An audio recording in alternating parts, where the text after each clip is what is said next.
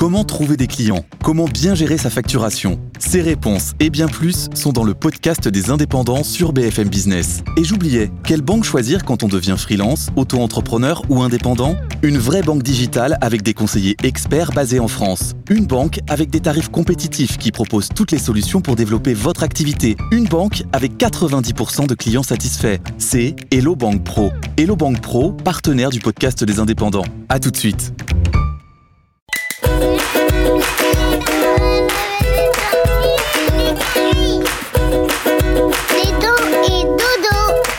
Veux que je te raconte l'histoire des Sud-Coréens qui rajeunissent? Ok, mais par contre, moi, je ne raconte mes histoires qu'aux enfants qui se lavent les dents. Donc attrape ta brosse à dents, ton dentifrice, et tu frottes, jusqu'à ce que l'histoire soit terminée. 3, 2, 1, 0, Peux-tu me donner ton âge? Évidemment que tu connais ton âge et ta date de naissance. Bah oui, c'est le jour le plus important de l'année. Impossible d'oublier ça. On devrait même en faire une fête nationale, un jour férié en feu d'artifice pour célébrer ta naissance.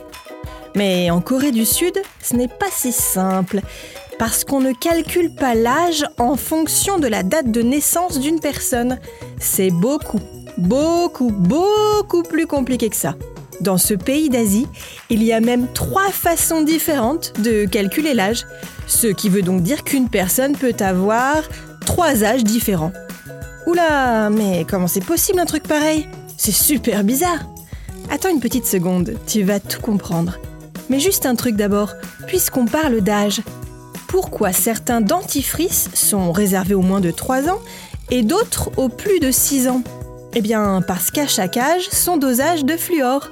Entre 2 et 3 ans, il faut une petite dose de fluor. Après 3 ans, une dose un peu plus importante et après 6 ans, encore un peu plus importante. Et c'est très important de respecter ces tranches d'âge. C'est comme pour les contenus à la télévision, à chaque âge son dentifrice ou son programme TV. Donc en Corée du Sud, il y a plusieurs manières de calculer l'âge d'une personne. C'est d'ailleurs pour ça que quand tu demandes son âge à un ou une sud-coréenne, elle va être un peu embêtée pour te répondre. L'âge normal, celui qu'on donne quand on pose la question, est calculé selon une méthode propre au pays. À leur naissance, les enfants sud-coréens ont tous un an et ils gagnent une année supplémentaire chaque 1er janvier.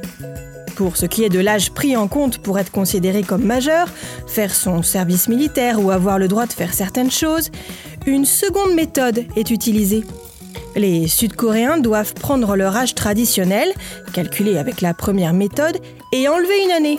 Ah, je te l'ai dit, c'est pas simple, hein et enfin, pour les démarches administratives ou médicales, c'est la norme internationale qui est prise en compte, comme pour toi. On gagne une année le jour de son anniversaire.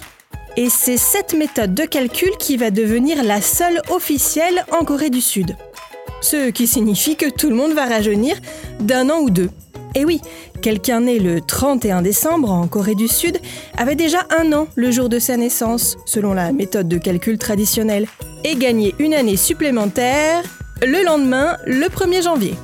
Bon, montre-moi un peu tes dents. Fais A, fais I. Hmm, c'est pas mal ça, bien blanche comme il faut. Tant pis pour vous les caries. Allez, maintenant, au lit. Je vais pas aller me coucher Retrouvez les épisodes des Dents et Dodo sur le site et l'application BFM TV et sur toutes les plateformes de streaming. Si cet épisode vous a plu, n'hésitez pas à lui donner une note, à vous abonner à la playlist et surtout à en parler autour de vous. C'est un podcast BFM TV.